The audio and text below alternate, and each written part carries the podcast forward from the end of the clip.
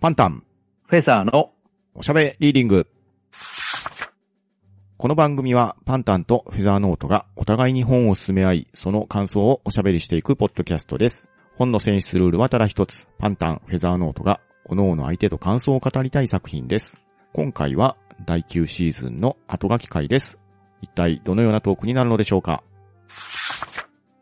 はい、改めまして、こんにちは、フェザーです。はい、パンタンです。よろしくお願いします。よろしくお願いします。えっと、今回は後書き会ということで、はい。まあ、いつもの通り、今シーズンで皆様からいただきました、えーメールとかメッセージをお読みしていこうと思うんですけれども、はい。まあ、その前にですね、うんあなんといってもあの、銀河英雄伝説ですよ。はい。愛蔵版がまた出るんですよね。そうですね。まあ、5月から、まあ、各月で刊行していくということなんですけれども、うんうんうん。まあ、各巻えー4400円ということで、えまあ、それなりにいいお値段しますよえ。ね。 そうですね。さすが愛蔵版ですね。ですね。まあ、ただ、本棚に並べた時は気分がいいんでしょうね。そうですね。全部が並ぶとなかなか壮観ですよね。うーん。2冊を1冊にまとめて、えー本編で全5冊になるみたいですね。ですね。はい。うーん。どうでしょうね、これは。うーん。まあ、過去にもね、他の出版社から出ている愛蔵版っていうのもあるんですけれど、え今回は東京草原社からの愛蔵版ですね。えですね。うん。まあ、買ってもいいかなって思う反面、うん。買ったところで開かなそうだなっていう気はするんですよ ね。もうすでに文庫版が本棚に並んでる以上う、ん。手軽に開きやすいのはやっぱり文庫版なんですよね。そうですね。また、今回の想定がどうなのかっていうのはまだ現物見れないんですけれど、ええ過去の愛蔵版って特に外伝は上下巻で箱入りだったりしてましたし、えまあでもね、端末の特典と言いましょうか、付録のようなのがなかなか豪華だったりするんですよね。えうん。そのあたりがどうなのかっていうのは気になりますね。ですね。まあ、どうしたものかと思うんですけれど、やっぱりこのタイミングで出たっていうのは、うん。あの、漫画とかアニメで新しいお客さんが増えたっていうことなんですかね。そうですね。ちょうど D のイエテーゼの劇場版が3部作で公開されたりしていますし、うん。新たなファンが増えてるっていうのは間違いないでしょうね。うんですよね。いや、確かにこれが全巻本棚に並んだ時には、まあ気分がいいっていうか所有感はあるんですけれど、うん。こういうのは電子書籍ではない感覚なんですよね。そうですよね。所有欲は非常に満たされますよね。うん、ただ、うちにも、例えばあの、谷崎潤一郎版の源氏物語とか箱入れであるんですけれど、はいはいはいはい。開くかっていうと開かないんですよね。そうですね。 並べて満足って感じですよね。そうなんですよね。ですから、どうしたものかって、ちょっとまだ考え中なんですよね。そうですね。このあたり、ラインハルトは並べなさそうですよね。そうなんですよね。まあまあ、でも、コレクターズアイテムとしてはなかなかいいものなんで、うんうんうん。まあ、好きなら買って損はないと思うんですよね。そうですね。まあ、もしくは覚悟を決めて、それを最初に読むっていうのもおすすめかもしれないですね。ああ、こっから銀英伝に入るって感じですか。ええ、もう後に引けないですね。ああ、そうですね。まあでもそれぐらいの覚悟をしていい作品だとは思いますし、読んで損はないんでね。そうですえね。えどうせ一冊置くなら愛蔵版からっていうのはどうでしょうかね。うんですね。まあ、全5週のうち、多分、第3週と第4週あたりはかなり熱いと思うんで。うんうんうん。ですね。ですね。まあ、もしよかったら、あの、この機会にいかがでしょうかということですね。そうですね。では、あの、改めて第9シーズンを振り返ってみようと思うんですけれども、はい。まあ、今シーズンもいろいろありまして、うんですね。あなんといってもあの、同志少女よ敵を撃てが、うん。あの、収録した時はわからなかったんですけれども、そうです、そうです。後になってから本屋大賞を受賞したんですよね。ですね。面白い面白いと言われていて、読んで確かに面白くて、で、開いてみれば、本屋大賞受賞でしたもんね。ですね。えまあ、受賞してもおかしくないっていうぐらいの面白さではありましたえね。ですよね。まあ、うんなんというか、面白さが証明されたっていうところは非常に良かったですね。ですね。そしてあと、久々のゲスト会やりましたね。ですね。はい。月中さんをゲストに呼びまして、うん。えー東野圭吾さんの秘密を話しましたうね。ん。ですね。やっぱりゲストを迎えると、新たな意見が聞けて楽しかったですね。ですね。まあ、こういう感じでやってますので、もし聞いてる皆様もよろしければ、あの、ゲストに立候補していただければと思います。はい。あとは、え4回に分けて浅田二郎さんのプリズムホテルを語ってきたんですけれども、うまん。あ、それも今回で終わりましたね。そうですね。ついにプリズンホテルも完結してしまいました。うん。まあ、4回分けてやるほど、まあ、面白くはありましたね。それぞれやっぱ魅力ありまして、そうですね。夏、秋、冬、春と、収録している季節に応じて四季を辿ってきた感じでしたけれど、うん。あ元々の話がね、とっても面白い話ですからね。うん。そうなんですよね。出てからもう30年近く経つんですけれど、うん。それでも面白いですね。本当に今読んでなお面白いですし、うん。読むたびにアジサイホテルに行ってみたくなりますよね。なりますね。で、行ったら行ったで大変なことになるんですよね。まあ、そうなんですよね。まあ、でも料理だけでも味わってみたいですね。そうですね。あそこの料理は別格ですよ。ですよね。さて、ではいつもの通り、今シーズンで印象に残った作品や登場人物なんかを話していこうと思うんですけれど、はい。そうですね、自分からいきますと、はいうーん、そうですね、印象に残ったシーンで言いますと、やっうん。ぱりあの、同志少女よ敵を撃てでう、んうんうんうん。えーアヤがあの、100メートルの狙撃を成功させるとこですね。ああー、なるほど、わかりますよ。そこはかっこよかったですね。 ですよね。うん。まあかなり遠いところの戦車の窓的なところを狙うんですけれど、うんうんまあ、そこを熊の目よりは大きいさとか言って、うん。うん。撃っちゃうんですよね。そうなんですよ。いやー、映像で見ればさらにかっこいいんでしょうけど、うん。あれは本で読んでてもかっこよかったですね。そうですよね。文章で情景が浮かびますし、うん。また、戦車の的の小ささっていうところが、うん。なんとなくイメージできるじゃないですか。そうなんですよね。それをまた、ロシアンスナイパーっていう映画ででも確認できたじゃないですか。うんですね。そのあたりもね、凄さがさらに分かって伝わりましたもんね。うんですね。でそして印象に残った人物なんですけれど、はい。阪急電車のはいはい。 長子さんですね。あそうですよね。うん。やっぱり阪急電車の登場人物多い中でも、うんうん。この方の存在感ってやっぱり強いなって思いましたね。でですよね。いや、圧倒的ですよ。すようね。ん。まあ、ぜひ翔子さんには今後幸せになっていただきたいなと思います。そうですね。もう打ち入りはあの日限りということで、今後の幸せを望みたいですね。ですね。どうでしょう、パンタンさんは。そうですね。僕は、場面としては、鏡の古城のええ鏡の世界に入った瞬間ですかね。ああ、なるほど。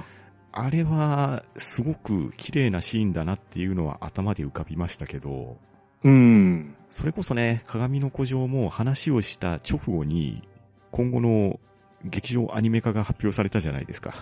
ああ、そうですね。そうなってくると、あの場面が将来的に劇場のスクリーンで見えるわけですよね。うん。そこの期待が膨らむなっていうところで、あのシーンはすごく印象的でしたし、うん。とても見たい一場面ですね。うん、確かに。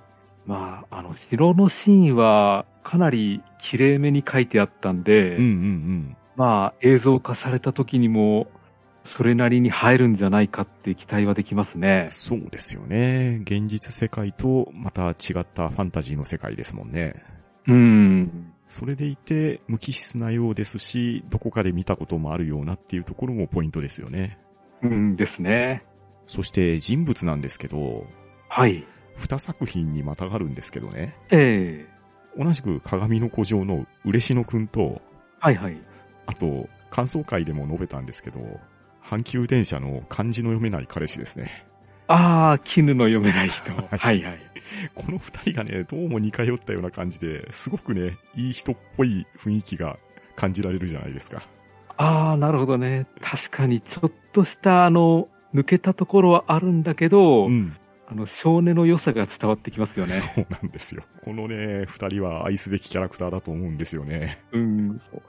友達にしたら間違いなくいい付き合いができますよ。そうなんですよ。本当に。頼りないかもしれないですけど、間違いなくいいやつですよね。うんですよね。いや、こういう人はね、身近にいてくれるといいですよ。うん、わかります。まあ、といったとこですかね。ですかね。えーそれでは皆様からいただいたメッセージを紹介していこうと思います。はい。えーまずは、えー、君彦さんからいただきました。えー買いました。劇場版見る前に読んでおこうといただきましたけど、はいえこれはあの前段がありまして、はいあの私が土村美月さんのレジェンドアニメという作品を買いましたというツイートに対していただいたメッセージですね。はい。そうですね、あの、いよいよ土村美月さんの派遣アニメの劇場版が公開始まりましたね。そうですね。はい。で、その続編というか、スピンオフの短編となるのが、このレジェンドアニメですねう。ん。ですね。どうでしょう君彦さんも読んでいただけたんでしょうかもう読まれて、劇場版も見に行かれてるはずなんで、ですかね。ええ。まあ、これも語ってみたい作品ではありますよね。ですね。うん。私もまだ劇場の方見に行ってはいないんですけれど、はいはいはい。まあ、近々見に行けたらと思っています。ああ、なるほど。僕は公開当日に見に行ってきましたんで、おー、はい。またフェザーさんが見られたら話してみたいですね。そうですね。はい、えー、君彦さん、ありがとうございました。はい、ありがとうございました。では続きまして、月中ロボさんからいただきました。取り上げていただきましてありがとうございます。お二方のお話を聞き進めていくだけでも思い出し、うるうるしてしまいます。いろいろ書くとネタバレしそうなので少なめに。嬉しのは本当いいやつですよね。スバルと正宗の仲の良さは羨ましく感じました。といただきました。ありがとうございます。 はい、ありがとうございます。いや、こちらでも嬉野くんに一票入りましたね。ですね。月中さんも同じ感想を持ってもらってますね。ですね。本当に嬉野の株は上がっていくばっかりです ね。そうですね。まあ、正直作中で何を活躍したわけではないんですけれど、うん。彼の存在感ですよね。そうなんですよね。 えいや、心も本当にいい子ではあるんですけれどえう、んまあ、嬉野くんの、何ですかね、人の良さっていうのうんはうん。う、ん。なんかちょっと、一つ頭抜けてるなというか、うんなんて言うんですかね。もう本当に彼の醸し出す雰囲気ですよね。うんですよね。ええうん。いやわかります。うんうんそうですね。今回、あの、月中さんの紹介で、鏡の古城の紹介させていただいたんですけれどうん。も、はい。まあ、もしよければ、あの、また、こういった風に作品を紹介していただければと思います。というそうですね。ことで、えー、月中ロボさん、ありがとうございました。はい、ありがとうございました。続きまして、君彦さんからいただきました。えー一言ですね。購入という一言で、えーこちら、画像が添付されておりまして、はい。えー想定室のお仕事ですね。うんうん。こちらを、あの、買っていただいたみたいで、はい。まあ、我々の話がきっかけになって本を買っていただいたっていうのはまたありがたいですね。そうですね。しかもこれ、配信が4月12日だったんですけど、即日購入されてますね。。うん、よかったですね すごいですね。こんなに刺さるとは思ってなかったですけど。うーん。まあ、もしよければ、あの、感想なども送っていただければと思います。ですね。いや、でも、想定室のお仕事ね、お仕事小説としても良かったですし、うん。本の作り、想定っていうあたりを知れたっていうのも非常に良かったんで、うん。これはフェザーさんにお勧めしていただいて、僕も楽しく読めた作品でしたので、うん。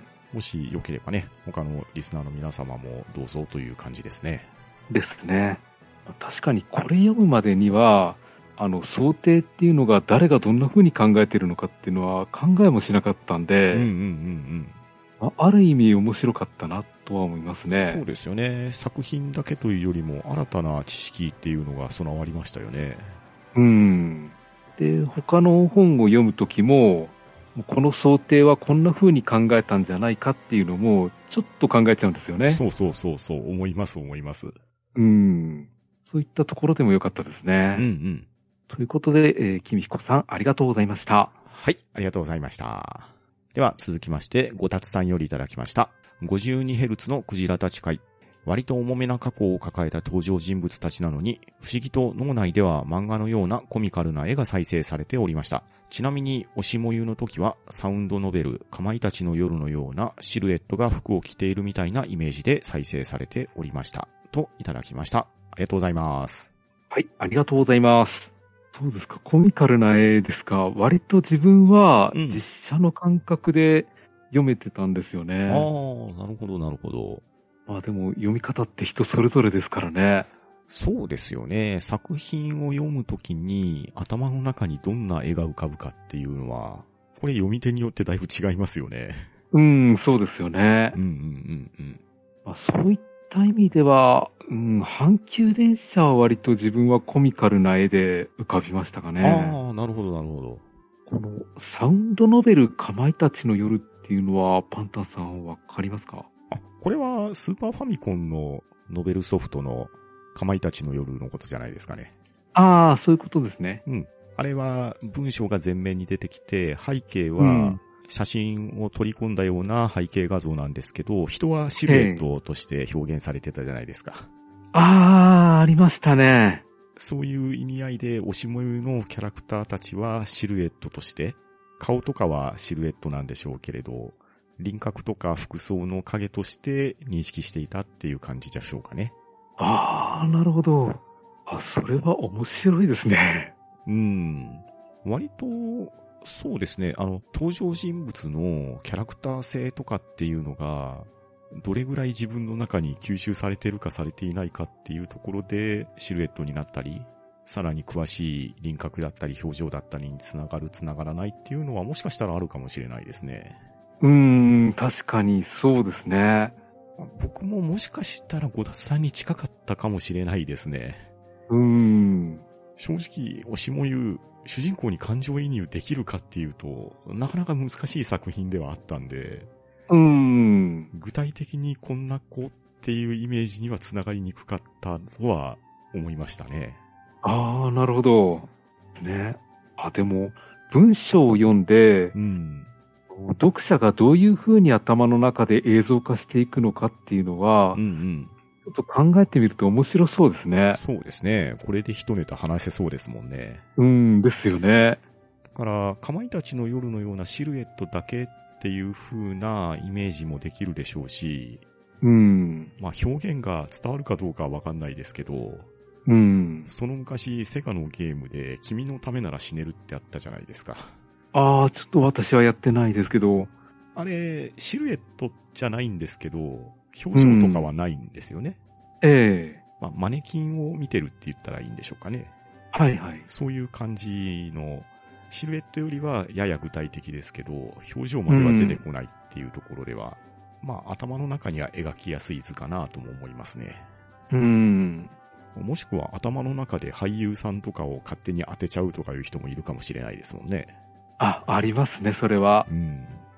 あの、以前言ったかもしれないんですけれど、あの、プリズンホテルの花沢支配人うんうん。が、自分はあの、ずっと生瀬勝久さんのイメージだったんですよ。 だあなるほど、なるほど。からまあ、そういうのはあるかもしれないですね。ですね。うん。これはなかなか面白い着眼点だと思います。ですね。はい、ありがとうございました。はい、ありがとうございます。えー続きまして、えー再びごたつさんですね。氷のクジラ界、ドラえもん、かっこ、藤子不二雄 F さんへの果てしないリスペクトを感じる作品。静かに進む物語がラスト SF、えーかっこ、少し不思議を織り込んで大きくひっくり返されるとは、たびたびお二人がネタバレは話さないとおっしゃっているのを聞いてはおりますが、今までのものをひっくるめたネタバレ会を熱望する私。読書友達など持たず、ただただやられたと一人もだえる私は、SF、えー過去少し不完全燃焼といったところ、えーせめてこの大仕掛けを語るお二人の話を聞いてみたいです。といただきました。はい、ありがとうございます。ありがとうございます。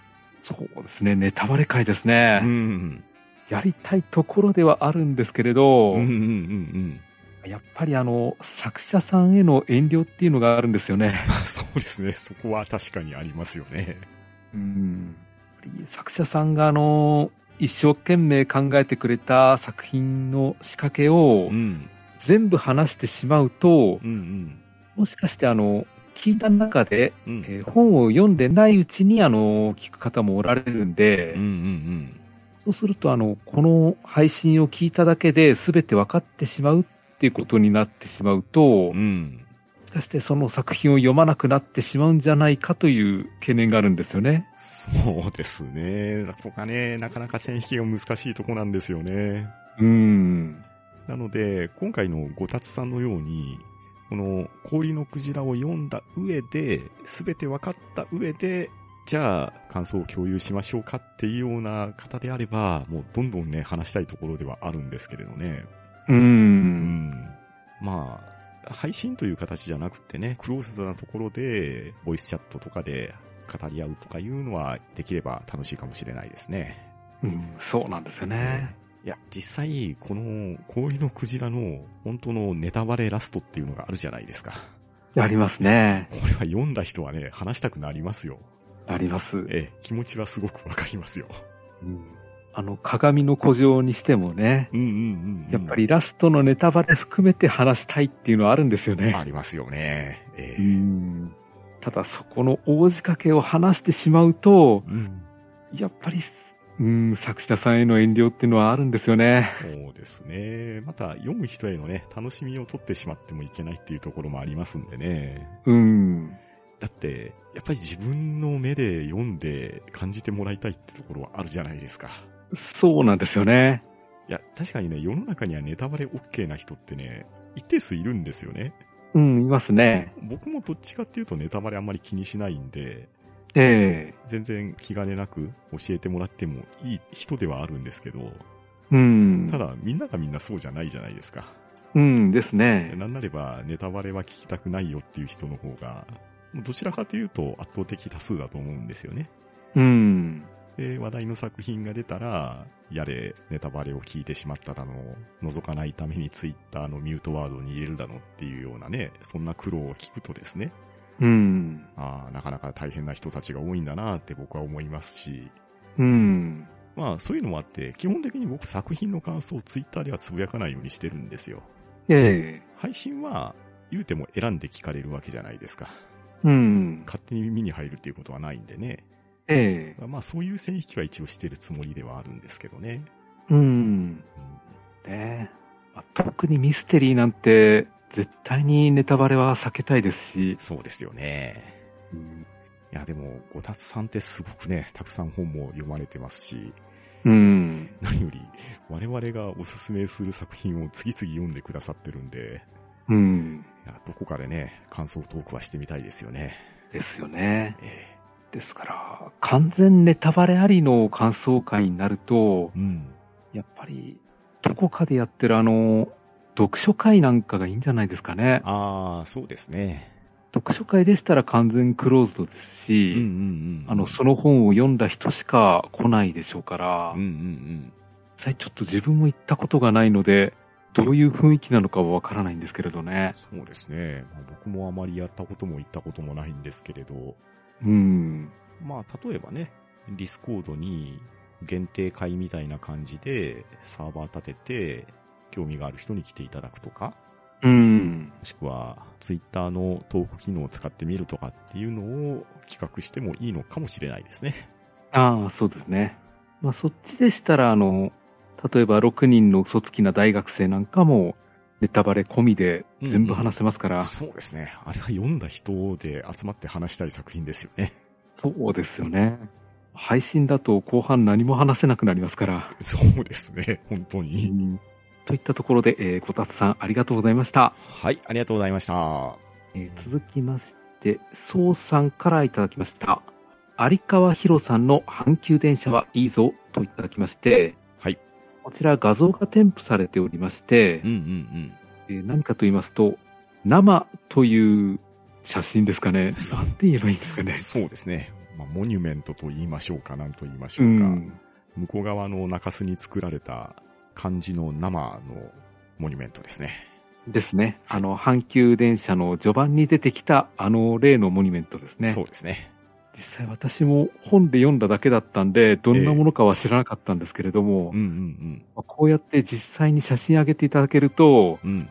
まあ、こういうものだったのかとうん分かりまして、そうですね。もう、どこをどう読んでも生ですね。生ですよね。え確かにこれは目につきますえ ね。ですね。うんでまあ、事情を知らない人が見たら、やっぱりなんだろうこれはって思いますようね。ん。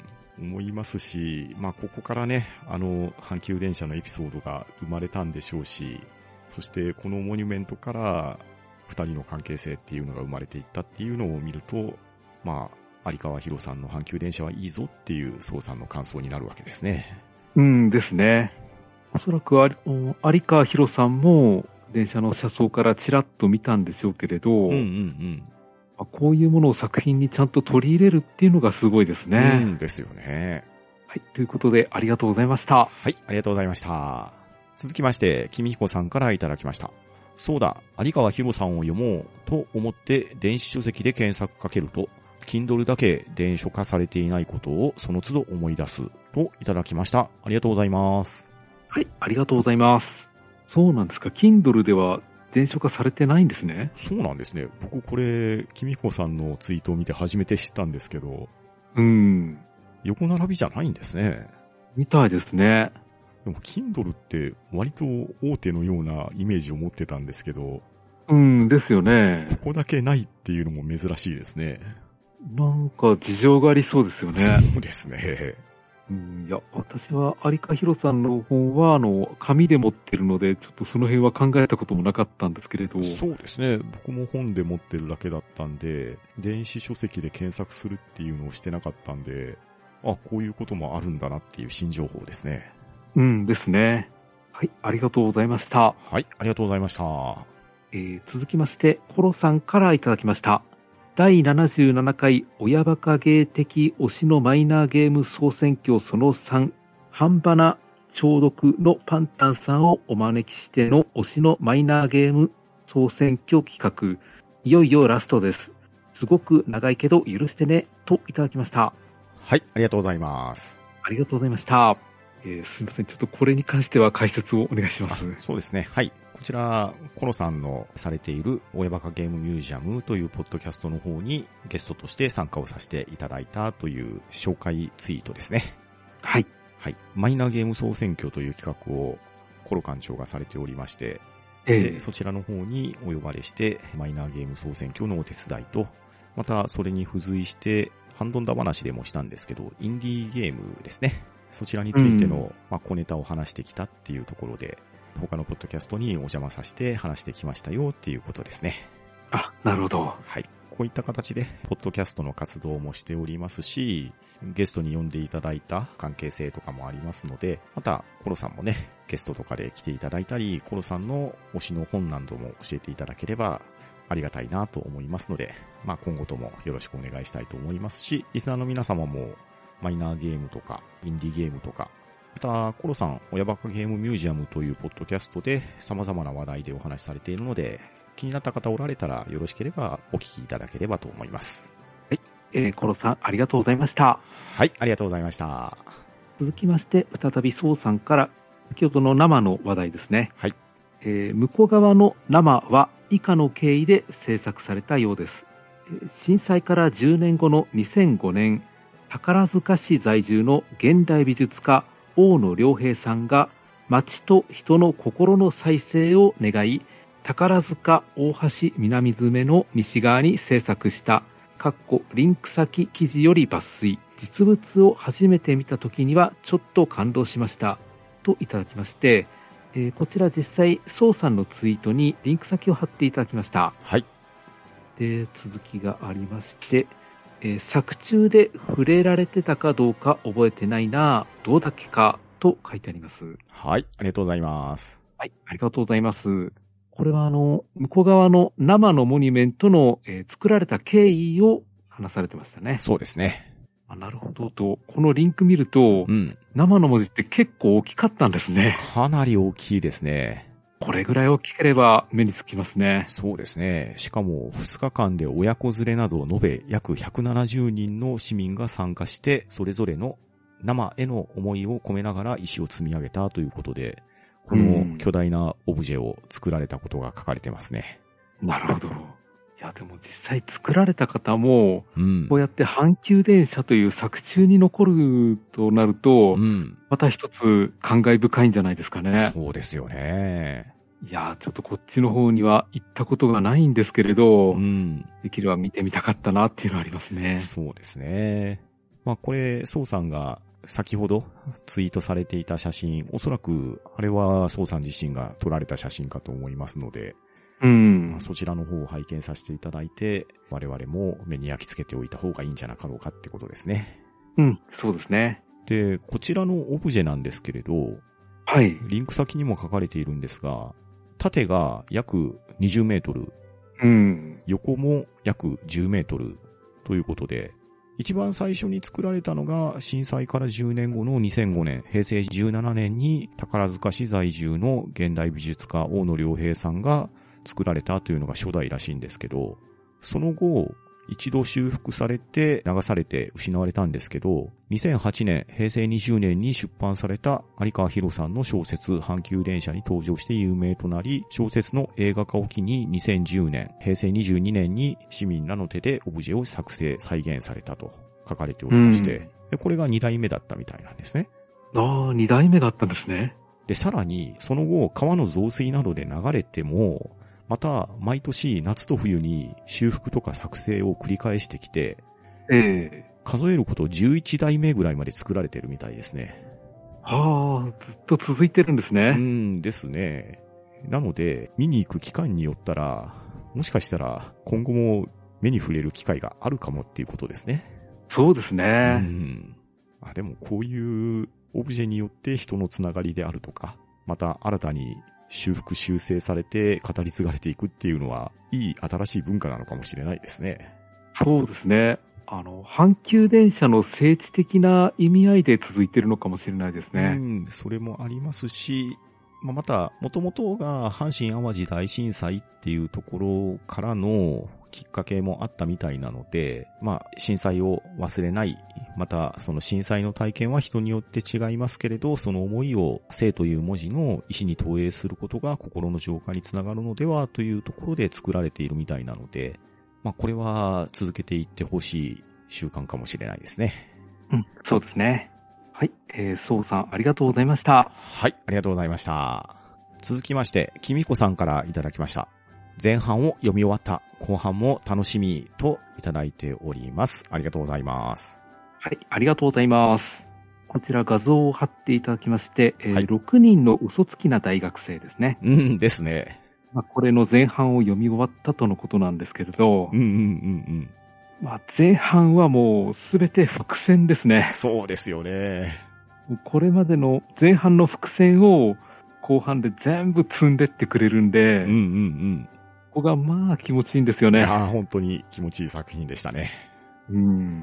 ですからまあ、こっからが楽しいんだよとお伝えしておきます。ですね。確か、きみこさんのツイートを見ていたら、つい先ほど読み終えたというようなツイートがされておりましたので、ええきっと楽しんでいただけたんじゃないかなと思ってます。ですね。はい、ありがとうございました。はい、ありがとうございました。続きまして、月中ロボさんからいただきました。ゲスト参加してきました。一つの作品でここまで盛り上がれたことが最高であり楽しい時間でした。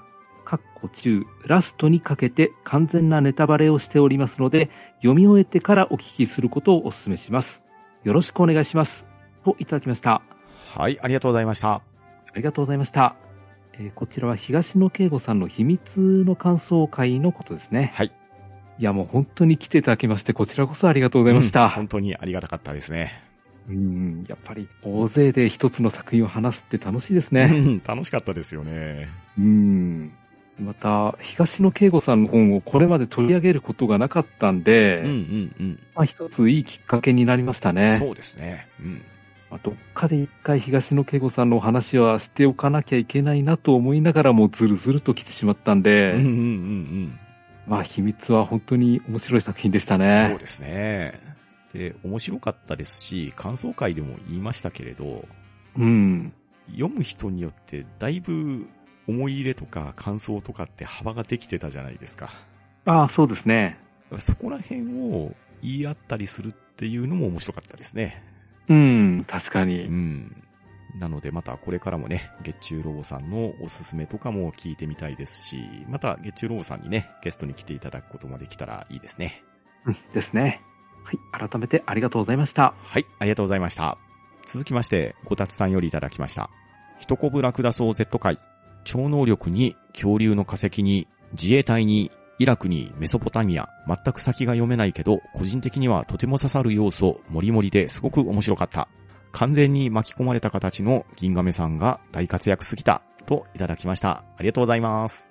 はい、ありがとうございます。確かにこのごたつさんのツイートを見ただけだと、うん内容さっぱりわからないです ね。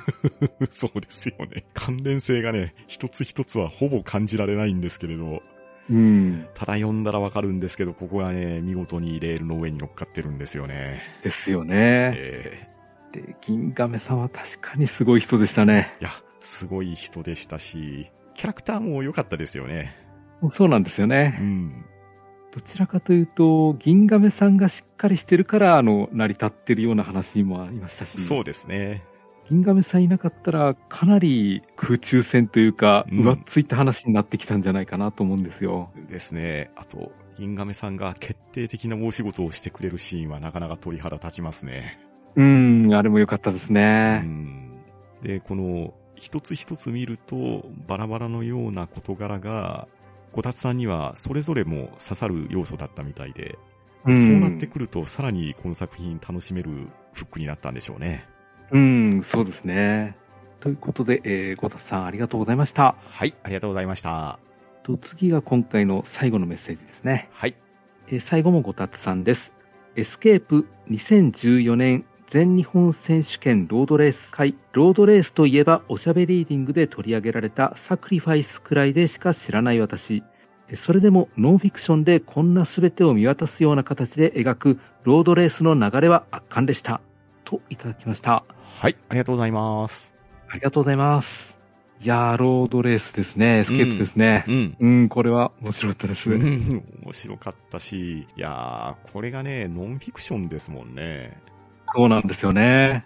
で、しかも、かなり長い時間を使って行われるロードレース、1日のレースを、丸々一冊の本に取り上げてたわけじゃないですか。